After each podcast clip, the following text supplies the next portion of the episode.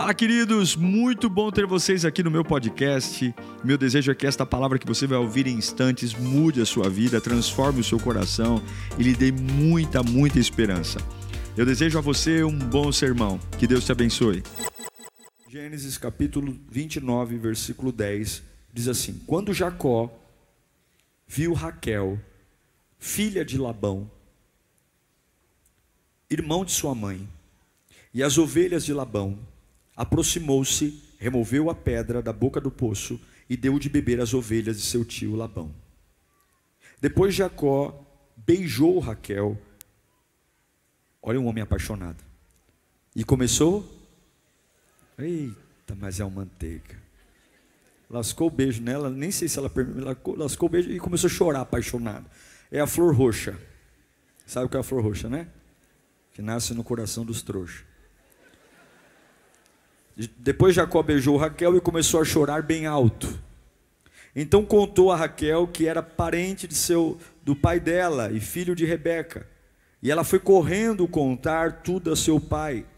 Logo que Labão ouviu as notícias acerca de Jacó, seu sobrinho, correu ao seu encontro, abraçou e o beijou. Depois levou-o para casa e Jacó contou-lhe tudo o que havia ocorrido.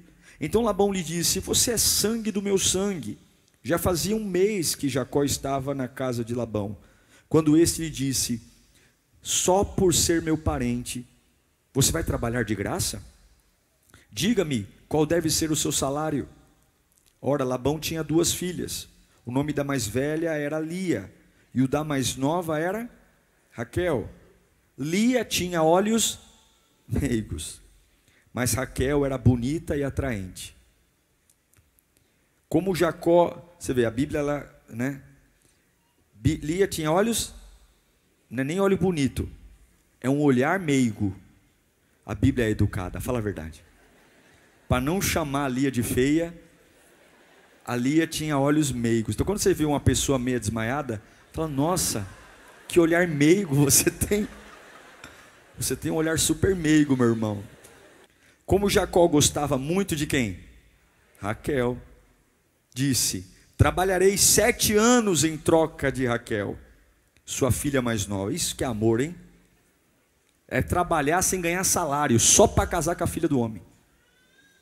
Labão respondeu: Será melhor dá-la a você do que a algum outro homem. Fique aqui comigo. Então Jacó trabalhou sete anos por Raquel, mas, olha um homem apaixonado, mas lhe pareceram poucos dias, pelo tanto que a amava. Eita glória! Então disse Jacó a Labão: Entregue-me a minha mulher, cumpri o prazo previsto e quero deitar-me com ela. Vamos tá sete anos trabalhando, né? E não tinha esse negócio de ficar, não, igual é hoje. Test drive.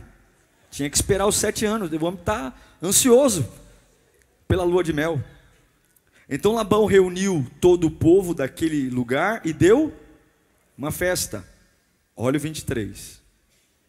Mas quando a noite chegou, Jacó estava ali, meu Deus, é hoje. Oh, é hoje, sete anos esperando. Mas, já, mas Labão deu a sua filha, Lia, a olhos meigos, a Jacó.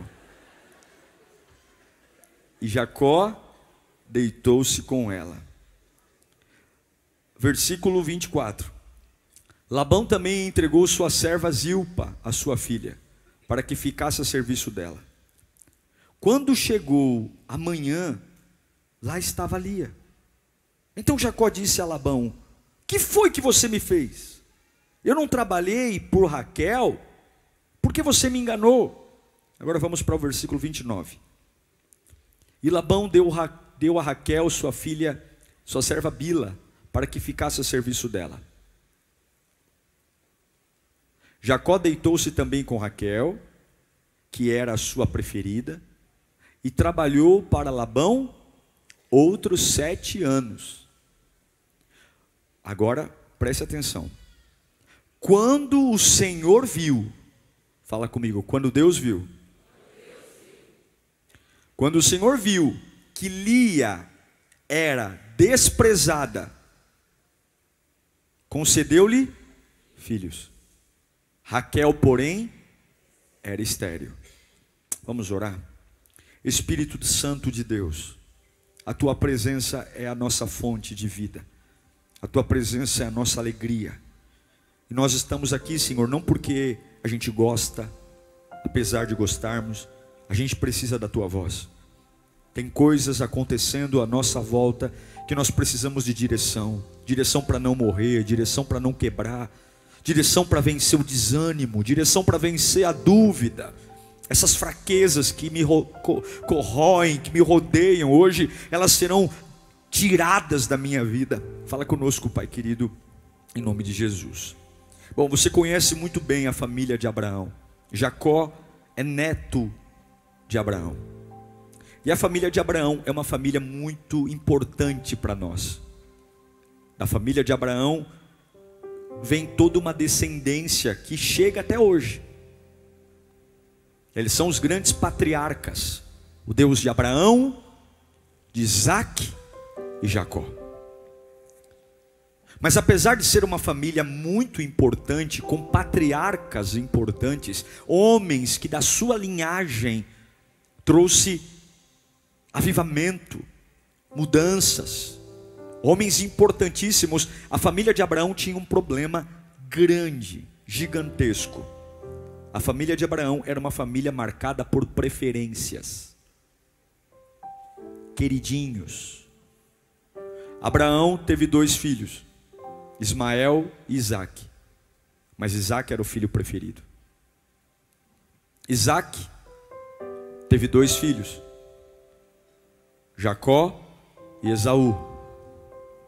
Esaú era o filho preferido de Isaac. E Jacó era o filho preferido de Rebeca. Jacó, que era o preferido da mãe, se casa se apaixona por Raquel, mas aí o sogro trapaceia, porque ele não conta que só consegue casar a filha mais nova antes de casar a filha mais velha, coloca a filha mais velha no dia da lua de mel, e aí ele trabalha mais 12 anos, mais 7 anos, perdão, para se casar com a, com a mulher que ele ama. Então ele tem duas mulheres, Lia e Raquel, só que ele tem a mulher preferida. Raquel é a mulher preferida. Jacó tem doze filhos, doze, mas ele tem um filho preferido. José é o filho preferido de Jacó. Uma família importante, mas que carrega uma falha, a falha das preferências, a falha de uns serem mais amados do que os outros, uns terem mais facilidades do que os outros. Mas nós temos um Deus maravilhoso, gente. Nós temos um Deus que é justo. Nós temos um Deus que não tem prazer na injustiça.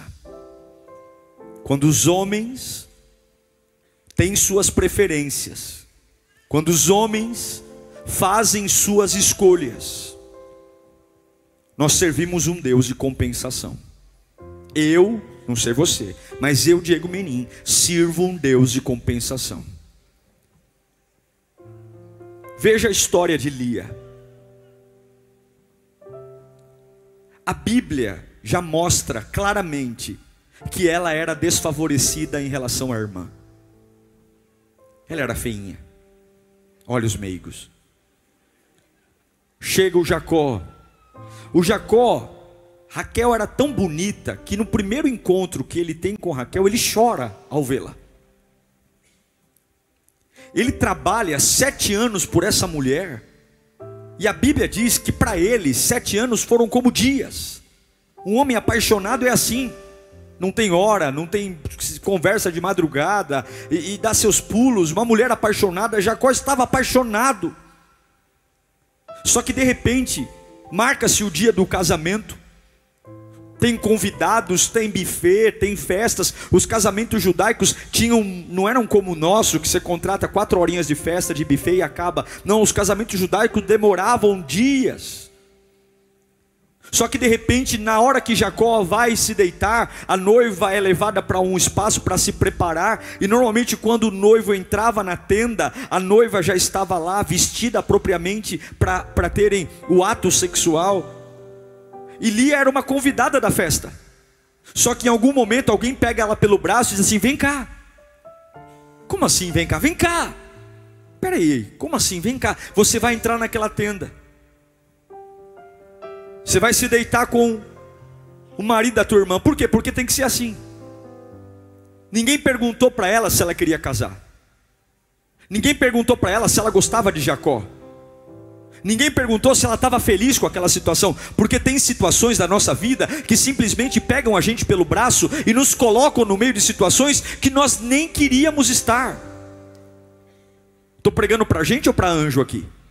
Você já foi colocado no meio de uma situação que você não queria estar? Você já foi levado para enfrentar uma situação que as pessoas simplesmente te empurraram para ela, o problema não é seu, a situação não é tua, e jogam o problema no teu colo e dizem: se vira. E agora ela tem que estar lá deitada com um homem que está tendo relações com ela, pensando que ela é uma outra pessoa e quando amanhece o dia, o homem com quem ela teve relações, quando olha para a cara dela, a única coisa que o homem sente é indignação. Ah, é você que está aqui. Não é justo. Fui enganado. Ele sai da tenda furioso e vai conversar com o sogro, dizendo: Eu não trabalhei sete anos por isso aí. Eu não trabalhei sete anos por conta dessa tua filha.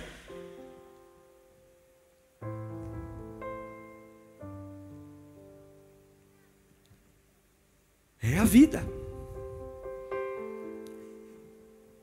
Mas a minha Bíblia diz que Deus viu a forma como Lia foi tratada e a forma como Raquel foi tratada. Talvez Labão, o pai, nunca se deu conta do mal que ele fez para a própria filha. Talvez Jacó nunca teve um momento de reflexão para dizer: Eu não posso tratar essa mulher desse jeito. Ela não tem culpa nenhuma.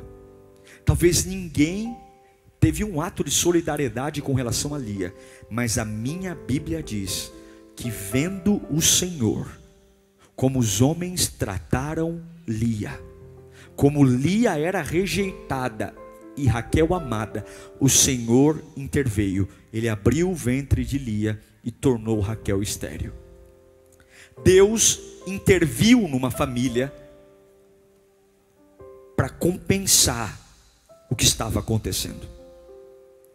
Eu quero dizer para você que talvez está no meio de uma luta tremenda, no meio de uma batalha onde você diz: não existe o mínimo de justiça no que eu estou vivendo, não existe o mínimo de compreensão do que eu estou vivendo, é uma agressão, é um absurdo.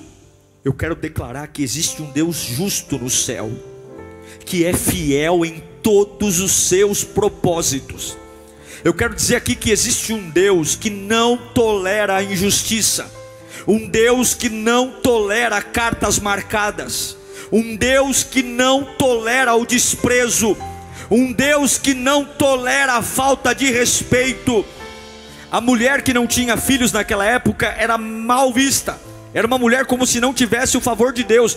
E Deus falou: já que Raquel tem o amor do marido e Lia não tem, então eu vou intervir. Sim, meus irmãos, Deus interveio numa situação porque ele viu que alguém estava sendo injustiçado. Deus abriu a madre de uma e fechou a madre da outra, porque ele viu que a injustiça estava imperando. Deus é um Deus que fica ao lado de Lia para compensar a maldade que estavam fazendo em relação a ela. Eu não sei se você está entendendo o que eu estou pregando, mas pode parecer que tudo está dando errado, pode parecer que a justiça não vai acontecer, mas Deus manda eu te dizer: fique calmo, porque a história ainda não acabou.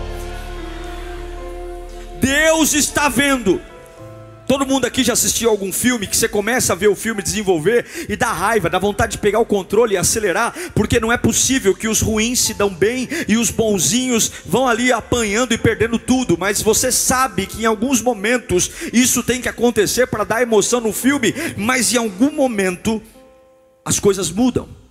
Ah, se você tiver paciência. Ah, se você tiver paciência.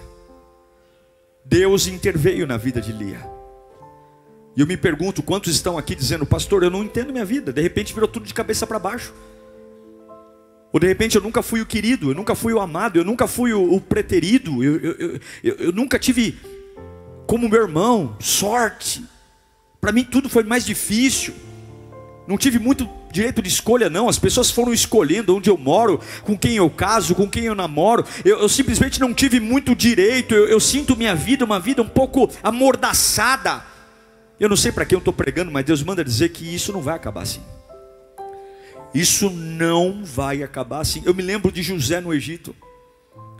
Quanto mais José era fiel, mais injustiça ele passava. Quanto mais fiel ele era.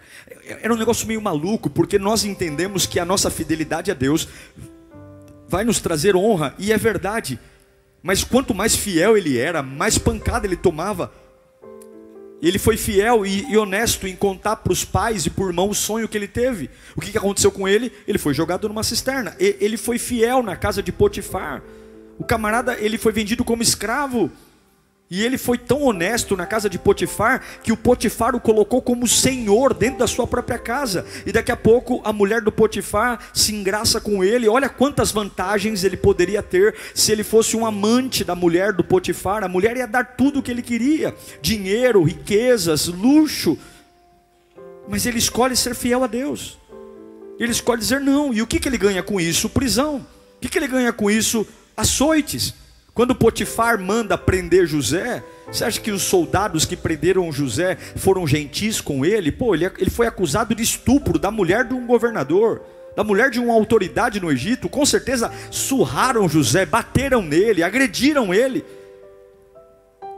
Mas a gente entende que as situações não são como micro-ondas. Deus não é micro-ondas. Que você aperta em alguns minutos, tudo acontece.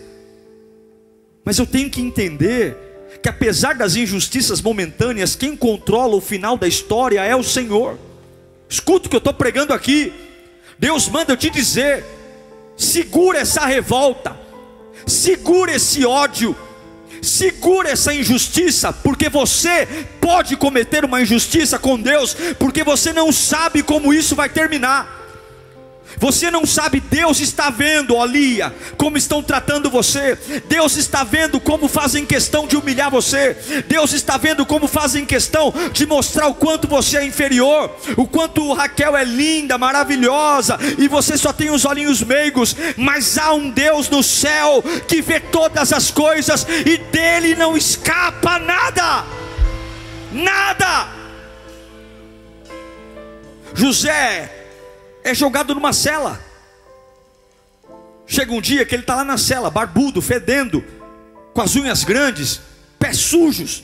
Mas alguém toca um telefone lá e fala: oh, me falaram que tem um rapaz aí preso que interpreta sonho, é mais ou menos uma mãe de Iná aqui do, do, do, Egito. Quem é esse camarada? Ah, é aquele ali barbudo ali, ó. É aquele barbudo ali. Aí chegam para ele e falam assim: ó, é, esse menino aí é. Ah, então o faraó teve uns sonhos aí, umas vacas gordas, umas vacas magras. E aí José abre a boca e fala: ah, eu sei o que é isso, ó. Sete anos de uma coisa, sete anos de outra coisa. E de repente é isso aí. Falam: traz ele para cá, corta a unha dele, tira a barba dele nele, põe uma roupa nele, por quê? Porque você vai ser a segunda maior autoridade do Egito a partir de agora. Um belo dia ele está sentado com as unhas grandes, barbudo, no meio de uma cela, e no mesmo dia Deus abre as portas e ele vai para um trono de ouro para governar todo o Egito, e a chave do celeiro está na mão dele, sabe por quê?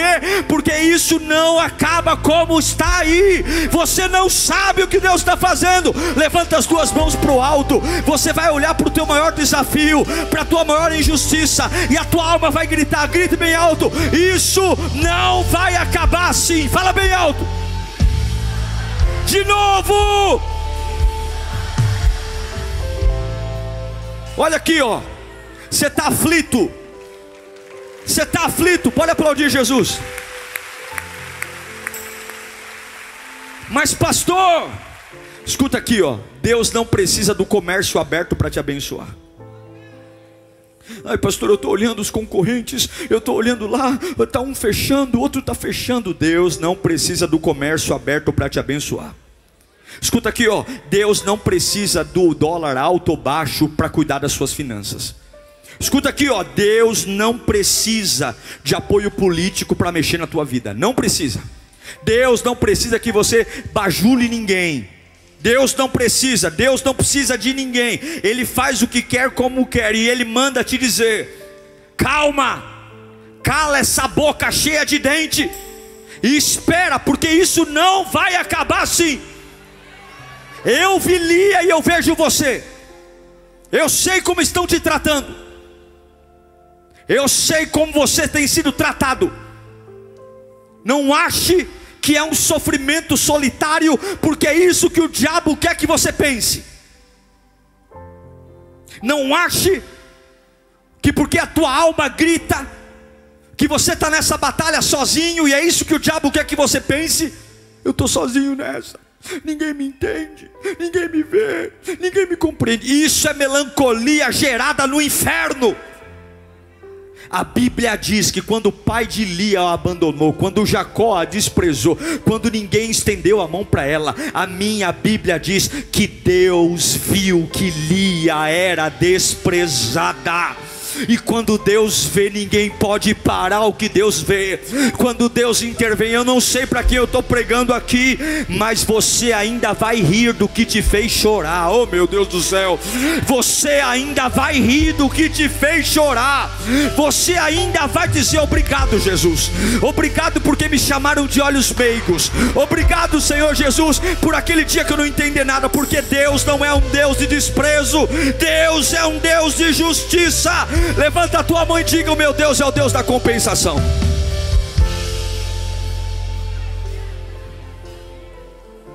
Ele está com você em todos os momentos. Lembra de José ainda? Quem jogou José na prisão foi Potifar.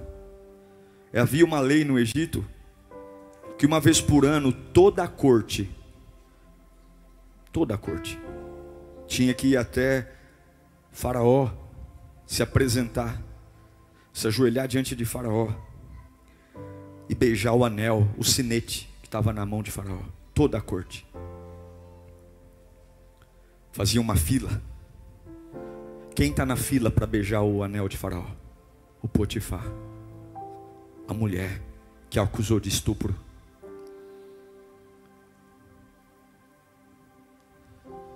E quando Potifar chega próximo a Faraó, para beijar o anel, quem está sentado do lado de Faraó? Quem está sentado do lado de Faraó? Quem está sentado do lado de Faraó? Quem está sentado do lado de Faraó? Quem está sentado do lado de Faraó? Você sabe o que é compensação? Isso é compensação. Deus falou: senta aí. Porque aquele que um dia te jogou na prisão, vai ver o que eu estou fazendo você não precisa ter pressa. Você não precisa se defender. Você não precisa deixar a amargura que estão jogando em você entrar na tua alma. Deixe que te chamem de olhos meigos. Deixe. O final da história está na mão de Deus. A Bíblia fala de Ana. Ana. Ana não podia ter filhos. O marido a amava. Eucana, mas a outra mulher do marido, a Penina, tinha filho, parecia uma coelha. Um filho atrás do outro. E quando você quer superar uma coisa, quer superar um trauma, a melhor coisa que tem é você não olhar para aquilo que te traumatizou. Então, se eu não tenho filhos, é, eu não vou ficar perto de gente que fica falando de criança. Se eu tenho um problema com alguma área, eu preciso ter um tempo para minha cabeça oxigenar. Agora, a outra mulher do marido era um, todo ano paria, gente. Era cheiro, era cheiro de criança, era choro de criança. E a Bíblia deixa dizendo claro que a, a mulher de Eucana, a Penina, ela atormentava Ana pelo fato de Ana ser estéril. era tão angustiante que o, o marido de Ana, ele oferecia porções maiores na hora do sacrifício. E ele um dia chegou a falar para ela: Ana, por que, que você está triste? Eu não sou melhor que dez filhos. Mas não tem jeito. Tem feridas, irmãos, que o homem não consegue. A gente pode receber muito carinho, muito afeto, tem buracos na alma que se não for o Espírito Santo não vai. E a Bíblia fala que, que Ana era atormentada. Ela era atormentada e acha que tem muito lugar que a gente pode ter problema, mas problema dentro de casa é o pior lugar. Imagine alguém dormindo no quarto ao lado, acordando para te infernizar, passando o dia te infernizando, expondo na tua cara: olha, eu tenho o que você não pode ter, eu sou a mulher que você não pode ser, eu consigo fazer para o meu marido o que você não pode. E a Bíblia diz que ela chegou um dia no templo tão atormentada, tão atormentada, que ela faz uma oração que o próprio sacerdote Eli não consegue entender, porque é uma oração movida por gemido, por dor, porque tem hora que a, a, a, injustiça é tão grande que nos falta palavras, tem hora que a injustiça é tão grande que não dá para orar bonito, não dá para orar legal, a gente parece que está meio bêbado mesmo, é uma mistura de choro com gemido, com palavra, e tem hora que a gente fala, ó oh, Espírito Santo, traduz aí, porque eu não sei mais o que eu vou falar aqui não, é muita dor, é muita injustiça, é muito sofrimento, é muita luta, é muita dor, mas chega um dia que ela vai até lá, e Deus a olha, Deus vê.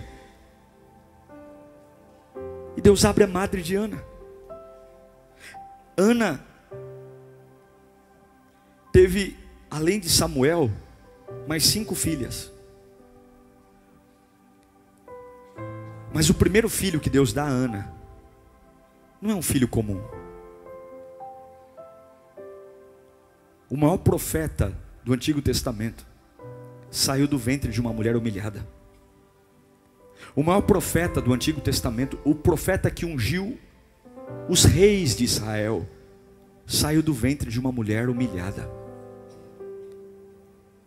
E todo ano, toda a congregação tinha que ir até o sacerdote para ser abençoada. A mulher que chorou se tornou mãe, basicamente do presidente da república. Porque na época que não havia reis, os profetas conduziam tudo.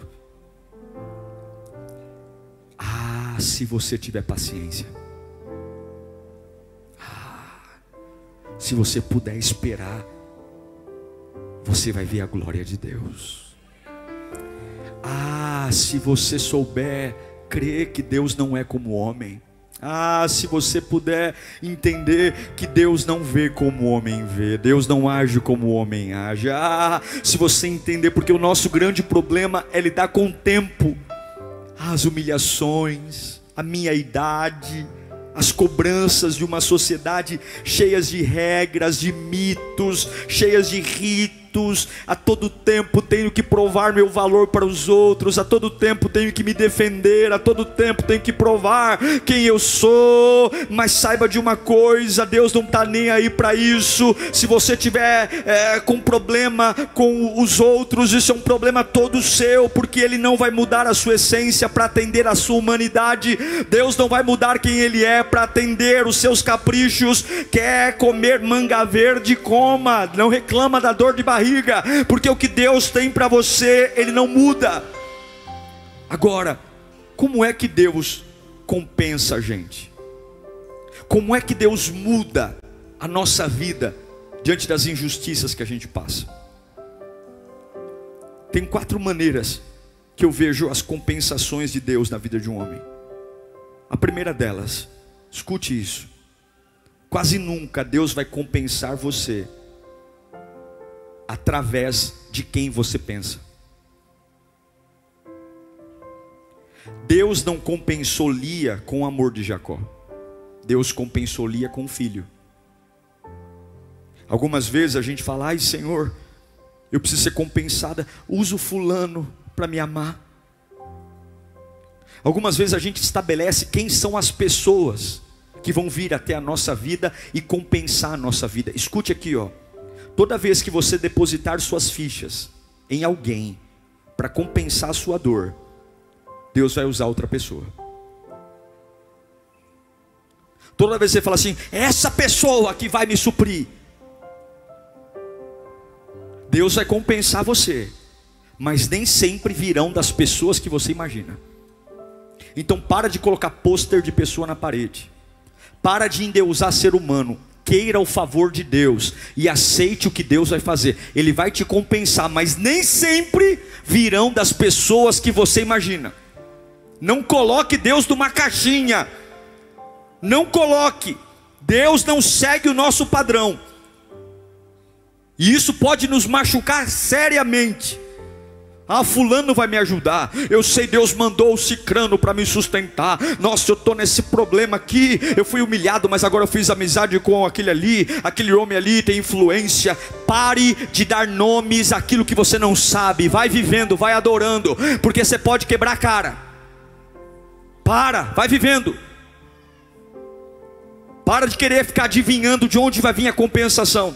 Deus vai te compensar. Então não fica dando troninho para ninguém, não fica elevando ninguém às alturas. Para de se animar com os homens, se anime com a voz de Deus, porque ele não muda, não falha e não volta atrás da sua palavra. E eu pergunto hoje para você: quem é a pessoa hoje que você está depositando a sua esperança? Quem é o cliente que, se fechar a venda, vai garantir o seu ano? Quem é a pessoa que, se você se der bola para você, é o amor da sua vida? Quem é o lugar?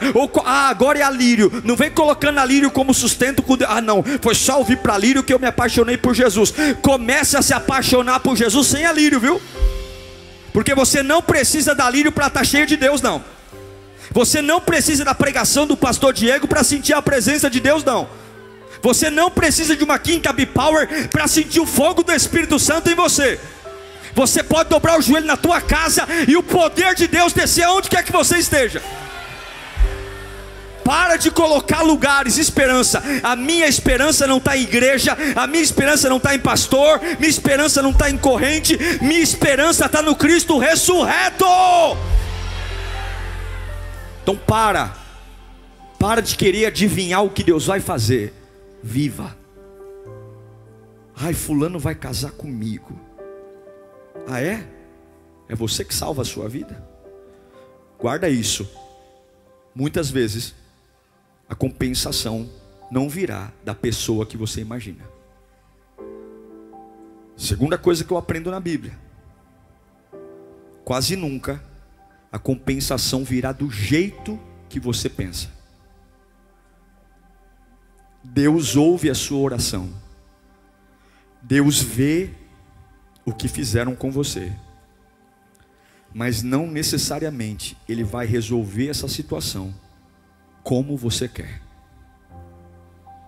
E a pergunta é: tá tudo bem para você? E se não for do jeito que você quer? E se Deus suprir a sua necessidade de uma forma diferente? E se você está querendo ser compensado com grana, e ao invés de Deus te dar grana, Deus te mantém humilde, cheio do Espírito Santo. Você quer colocar Deus num processo? Quantos estão vindo à igreja colocando os seus planos como prioridade, dizendo: "Estou vindo à tua casa, Senhor, está aqui, ó, está aqui ó, as 470 folhas do que eu quero. Deus vai compensar você. Deus viu o que fizeram com você. Deus sabe o que você enfrentou. Deus sabe, olhinhos meigos, o que fizeram com você. Agora não vai vir do jeito que você quer. Não vai vir. Tira o cavalinho da chuva.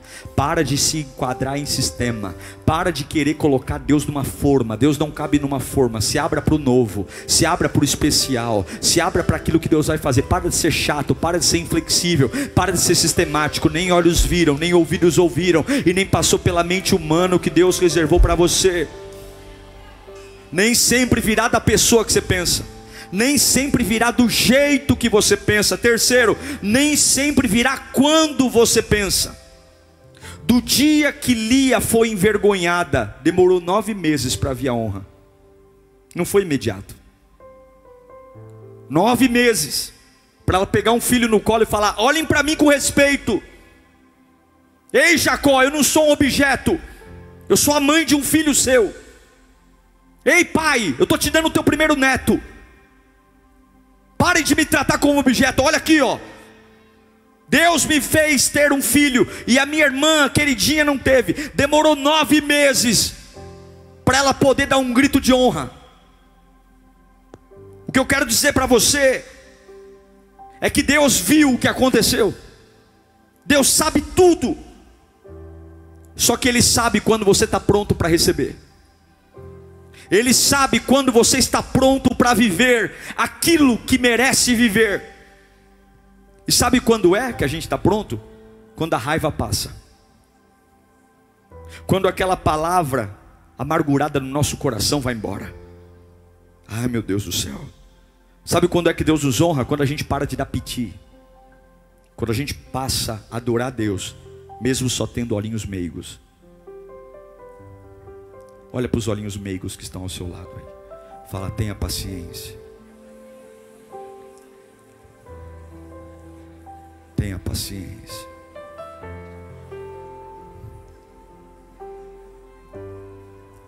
Deus não se move por piti, Deus se move por esperança.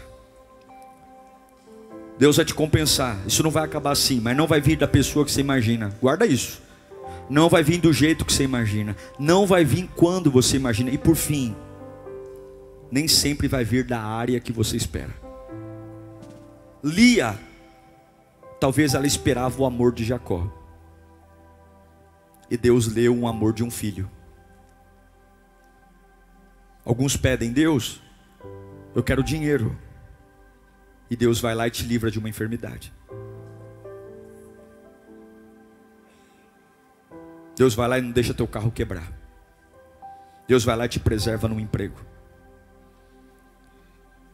Deus te dá compensações que muitas vezes não são compensações que você imaginava. Por exemplo, uma pessoa que sofre bullying, que sofre uma agressão, desprezo, apanha. Qual é a restituição que essa pessoa espera? Que a pessoa que a agrediu morra seja atormentada pelo resto da vida, mas muitas vezes Deus te compensa te dando poder para você ensinar milhares de outras pessoas como superar tudo o que você passou, como ser bênção na vida de outras pessoas. Nem sempre a compensação virá na área que você quer. E eu encerro dizendo que nem todas as compensações virão aqui nessa terra. Tem compensações que virão na glória. Tem honras que virão na glória. Não virão nesta terra porque a maior compensação foi Jesus Cristo ser entregue por nós. Miseráveis é muito maior do que um carro, é muito maior do que uma casa, é muito maior do que o desprezo de um parente, é muito maior do que a ingratidão de um pai, de uma mãe, de um filho é muito maior do que a deslealdade de alguém próximo a nós. Se você crer assim, você não precisa ter mais inveja de ninguém, você não precisa ter raiva de ninguém, não precisa tomar partido de ninguém. Lia foi jogada numa tenda para ter relações com um homem que não a amava. Lia passou uma noite inteira com um homem que achava que ela era outra pessoa. Lia, quando amanhece o dia, vê um homem que a usou o seu corpo, olhar para ela com indignação e dizer: Não era para você estar aqui. Ninguém viu, mas Deus viu. E quando Lia engravidou, Deus não erra. Fala comigo, Deus não erra. Um dos filhos de Lia foi Judá. Judá poderia ter nascido de Raquel. Jacó teve mais duas mulheres. Mas Deus escolheu que Judá nascesse do ventre de Lia. E dos doze filhos de Jacó, qual dos doze Deus escolheu para ser descendência? Qual dos doze filhos de Jacó gerou a descendência de Jesus Cristo? José? Benjamim? Não. Jesus Cristo descende de Judá. É por isso que ele é o leão da tribo de Judá. E qual foi o ventre que gerou Judá? O ventre da mulher desprezada. O ventre da mulher que ninguém foi por ela. O pai não foi por ela, o marido não foi por ela, ninguém se solidarizou a ela, mas há um Deus sentado no trono que vê a injustiça, que vê a dor, que vê o desprezo, e há um Deus que compensa. Eu quero declarar como profeta de Deus desta noite: pode voltar a dormir em paz, porque isso não vai acabar assim, não vai acabar. O mesmo Deus que te chamou continua no trono, e Deus tem surpresas para você. Não coloque um ponto final onde apenas tem uma vírgula. Não limite o poder de Deus. Não fique imaginando desgraça, derrota, porque o Deus que você serve viu, o Deus que você serve vê, e o Deus que você serve tem poder e autoridade. Coloque a mão sobre o seu ventre. Eu declaro que de um lugar de vergonha, Deus trará dupla honra. Eu declaro que aquilo que era para ser o seu fim será um começo glorioso. Eu declaro que Deus te surpreenderá. Não se preocupe, porque quando Deus levanta um homem, ninguém derruba. Quando Deus levanta uma mulher, ninguém derruba. Mas estão tentando puxar o tapete, estão tentando falar mal. Meu irmão, quando Deus estabelece, o inferno pode trabalhar como for, ninguém derruba alguém que Deus chamou. Deus manda eu te dizer hoje: para de ter medo e começa a adorar, para de ter medo e começa a me servir, para de entender da onde vai vir. Eu vou mandar na minha hora, eu vou te sustentar do meu jeito, eu vou cuidar de você no meu tempo, e até lá, aguarda com paciência, aguarda com paciência. Eu tenho a chave da vida e da morte nas minhas mãos, eu tenho teus limites nas minhas mãos, eu sou o começo e o fim, eu sou o primeiro e o último, nada escapa aos meus olhos. Acham que são espertos, acham que são inteligentes, acham que têm poder, acham que podem tudo, mas eu sou todo-poderoso, eu vejo todas as coisas,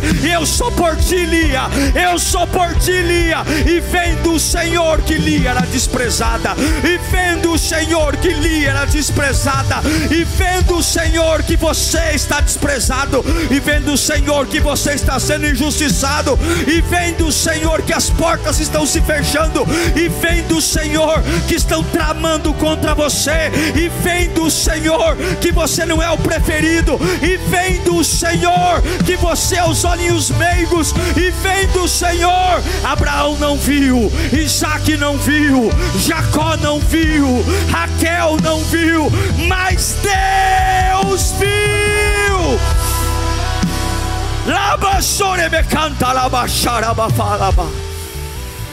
Deus viu.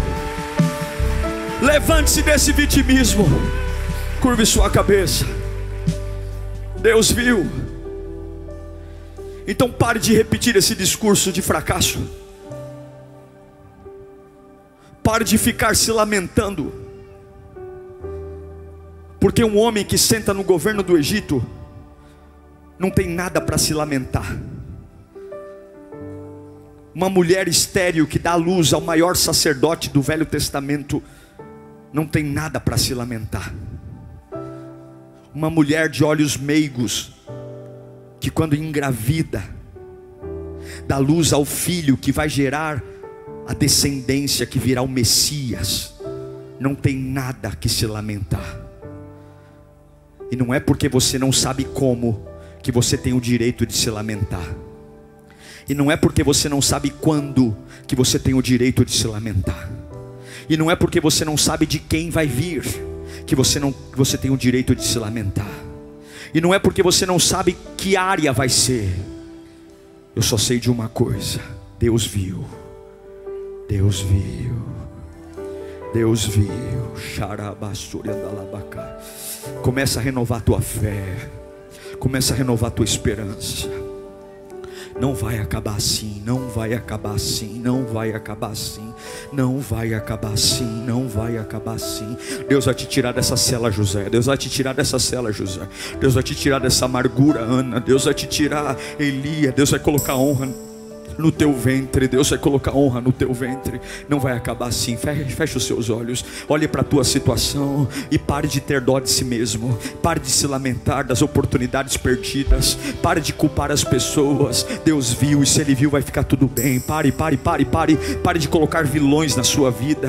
Pare de se punir. Pare de ficar tentando construir uma história e falar ah, eu sou assim porque eu não tive sorte. Não, Deus viu. Deus viu quando os homens falharam. Deus viu quando as pessoas não te escolheram. Deus viu. Deus viu. Deus viu. Se Ele viu Li, Ele vê você. Ele vê você. Ai, pastor, mas eu me sinto tão inferior. Ele viu. Ele viu. Foi o Deus que mandou buscar Mefibosete e o colocar na mesa de Davi. É o mesmo Deus que foi buscar Jefté e o colocar. É o mesmo Deus que foi buscar Davi no pasto quando o próprio pai o negou. Oh meu Deus do céu, Deus viu e Deus não vê como o homem vê. Talvez você não sabe como vai sair desse buraco, mas é Deus que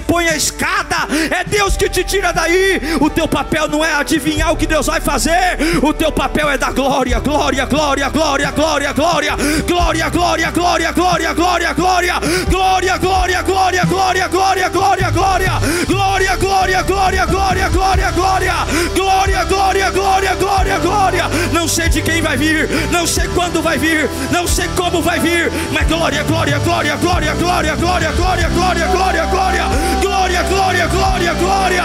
Podem me chamar do que quiser, podem me chamar do que quiser. O meu Deus viu. Uau! Eu tenho certeza que Deus falou com você. Tenho certeza que depois desta palavra a sua vida não é mais a mesma. Peço que você também me acompanhe nas minhas redes sociais: Instagram, Facebook e YouTube. Me siga em Diego Menin. Que Deus te abençoe.